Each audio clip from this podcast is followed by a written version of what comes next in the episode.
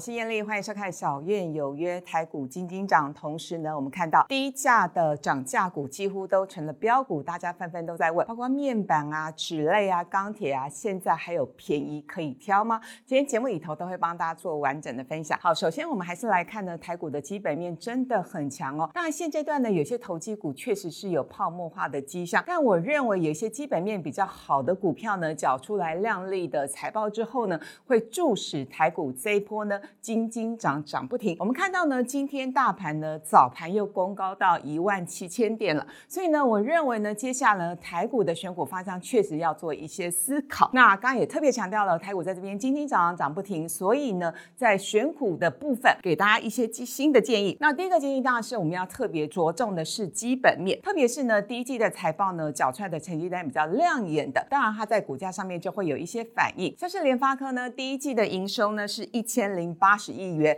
呃，是已经达到他们的当时猜测的一个高标，所以呢，呃，在这样的情况之下，它的年增率高达七十七帕，所以我想未来的股价是遇小不易。特别是我们看到最新的外资研究报告，已经进一步把联发科的目标价调高到一千四百五十块以上，所以如果你真的有预算的话，我觉得联发科拉回还是可以做一布局。再来就是低基期的股票，那像我们节目之前帮大家分享过的是金融族群，因为呢，过去金融股呢，特别是在去年。几乎都是没有涨，而且是下跌的一个状况。那今年就有补涨的一个趋势，特别是有一些升息的想象空间跟题材。所以呢，现阶段的选股策略呢，确实是需要一些重新的思考跟布局。首先呢，要特别强调的是，我们要从基本面来选股。那特别是呢，第一季的财报呢比较亮丽的，那我想呢，它接下来股价就有一些呃成长的空间跟机会。以联发科来说好了，它的第一季的营收呢是找出了一千零八十亿的。这样的数字，那当然是已经突破了它的呃猜测的高标，所以呢，我想呢，联发科它的年增是高达七十七趴的情况，股价如果有拉回的话，我想大家都可以做一些布局，特别是我们看到最新的外资研究报告，已经把联发科的目标价呢是一口气调高到一四五零，当然这个呃股价是比较贵啦，所以呢，预算比较有限的人呢，你可以在零股上面有一些布局哦。那另外呢，第二个选股的方向当然就是低基期喽，所谓的低基期呢，当然。就是以金融股当做代表，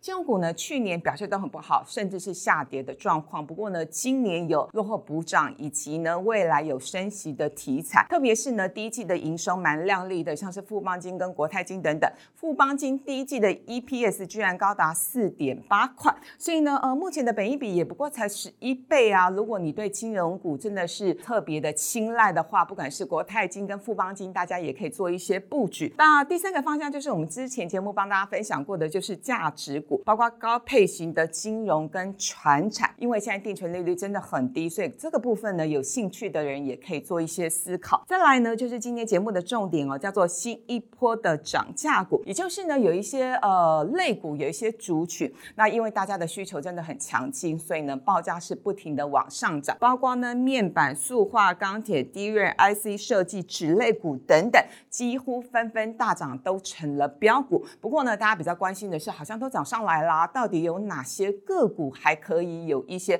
操作上面的空间跟机会？但我先给大家一个小的结论，这个呢，现阶段的一个操作的策略就是呢，因为这些类股跟族群有的是每一季呢它是报价，那有些呢是呃每个月好好有不同的一个报价，所以呢，基本上我们是要挑。逐月报价呢，会比逐季报价来得好，因为如果你是逐月报价，而且报价是不停往上调的话，当然法人在这边呢会做一些比较多的琢磨。好，那接下来我们要聊的就是呢，呃，大家特别关心，而且散户买的特别多的就是面板跟钢铁。那先来讲的是面板股好了，面板这一波真的涨了很多。面板我觉得它比较像是景气循环股，它已经不是单纯的电子类股了。特别是呢，最近的报价我们看到呢，四月份的均价以五十。五寸液晶电视来说好了，它已经来到两百零六块美元，跟一月份的均价比较起来呢，涨幅是高达十四点四趴。二十七寸的监视器涨了六趴，十四寸的笔电呢，涨幅也高达十三点五趴。所以大家有没有发现，其实是大尺寸的呃这个液晶电视用的面板涨幅比较高。那事实上呢，面板股，我想啊，我如果是我们小燕有约的忠实粉丝，你大概在去年的时候就听过我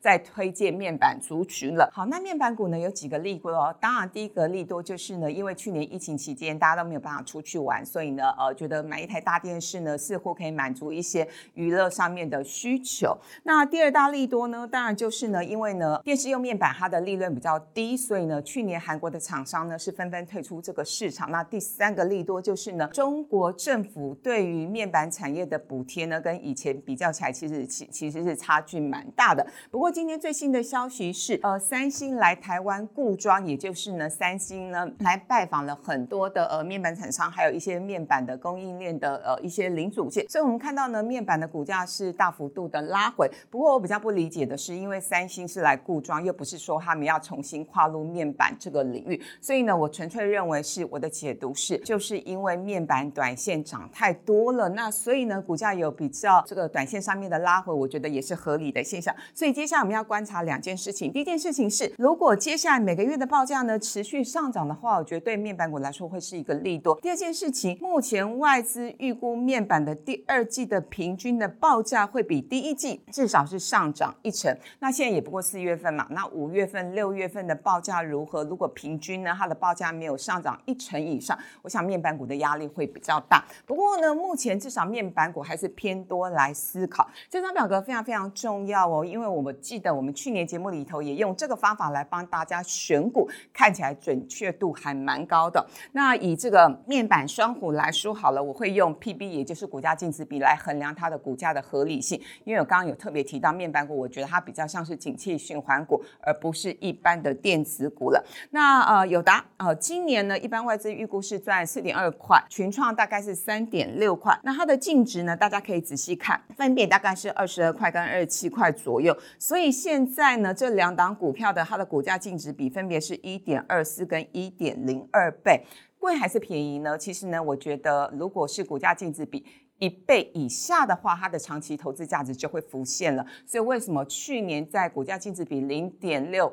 零点七之间，我会跟大家推荐，呃，大力推荐面板双虎，主要的原因是在这边。那当然，现在呢已经到一点二倍以上呢，难免短线上面股价会有一些压力。不过，我们对照历史的最高的股价净值比好了，友达当时最高是一点八六，大概是二零零八年的时候，群创呢。呃，最高的历史国家净值比有五点三八倍，所以呢，我想这个是可以当做一个衡量的指标，也就是呢，呃，一点三到一点五倍之间，我觉得它会是一个非常过热的一个区域。所以呢，外资喊的目标价是三十块钱左右，会不会来到呢？我想距离也不是很遥远啊。所以呢，这个部分就给大家当做参考。不过呢，另外一个结论就是呢，今年以来其实呢，面板股已经大涨了一倍。我希望大家呢。买黑不买红，真的是不需要再追高。如果你有兴趣呢，等拉回再来做一些布局。好，接下来我们花点时间来谈钢铁股。为什么这一波的钢铁股正是让很多专家跌破眼镜？真的是涨得又急又凶又猛。我们来看指标股中钢好了，因为中钢呢，它其实呢，它的这个以热轧钢品来说哈，它呃从去年六月的低点到现在，它的报价呢也涨了四十几趴。那今年以来涨。这样的幅度也高达了十几帕。那中钢的高层呢，这几天接受媒体专访的时候有提到，而目前订单看起来是蛮热络的，然后未来这几个月报价会持续往上调。所以我们看到非常不可思议的是，中钢今天盘中非常扎实的站到了三十块钱以上，创了九年多来的一个新高。那我对中钢特别有 feel，为什么？我大学大二的时候，人生第一档股票买的就是中钢，那那时候股价大概是二十四、二三块钱左右。当然买了半年，股价都没有动，所以呢，事实上过去这十年来，中钢的股价非常稳健的在二十到二十五元之间做一个整理跟徘徊。所以呢，如果你过去十年你都只有买中钢的话，我想你会觉得蛮难过的，因为呢，台积电涨不停，那反而是中钢在这边都没有持续的一个上涨。不过幸好这一波的钢价真的让中钢呢是扬眉吐气了。那我们看到呢，中钢有另外一个利多，因为也特别帮大家查了，它过去五年来它的配息配的还不。错。那它至少它的平均的现金值利率都有三趴左右，所以呢，我想三十块钱目前看起来基本面很强，技术面也是一个多头的格局。所以如果你手上有股票的，你可以持股续报。好，钢铁股这一波真的不是乱涨，也不是泡沫化，它有一些非常重要的基本面哦。第一个当然是呢，美国呃砸了二点三兆美元在做基础建设，当然事实上呢，这个相关的政策还没有真正去做，但是呢，消息一宣布，那钢铁股当然就是利多跟想象的空间不断。所以我想接下来呢，当这个政策有一些真正的执行面的时候，就可以反映在台湾的钢铁股会有一些个别差异。那当然第二个原因是因为呢，我们看到全球经济复苏，疫苗真的很有效，对原物料的需求呢就是逐步的上扬，包括纸类股、航运股、钢铁股等等。好，我想呢这阵子都是轮涨，而且是涨幅非常非常的夸张。第三个。更重要的一件事情哦，其实钢铁股在前年表现都不怎么样，甚至很多的钢铁股在获利的边缘。可是呢，去年已经是呃稍微这个亏损的幅度是缩小了哦。那更不要说今年的获利呢，跟去年比较起来，普通一点的大概会成长个五成，好一点的会上涨一倍左右。所以呢，为什么我才说钢铁股其实是有基本面支撑的？那更不要说昨天有一档非常重要的呃指标股啊，叫做长隆钢，昨天是转上市，那它。是长隆集团旗下的一档钢铁股，昨天上市就大涨了八十四趴，中签率一趴，你有抽中吗？我当然没有抽中哈。好，但没有关系，我想呢，这个董事长呢，对于未来的钢市的看法是非常非常的正面。他甚至提到说，现在手上的订单已经到明年的，法人预估呢，今年的 EPS 大概是七块，那股价目前是几块，所以我想，本一比二十几倍，已经是目前钢铁股普遍的被认同的程度。那大家更关心。但是钢铁股现在到底还有没有便宜可以捡？而且呢，钢铁股这么多，到底我要挑哪一档？它比较是呃算是低基期的呢？好，我今天帮大家挑了几档，因为事实上钢铁股真的很多啦，也不是每一档的透明度那么的好哦。那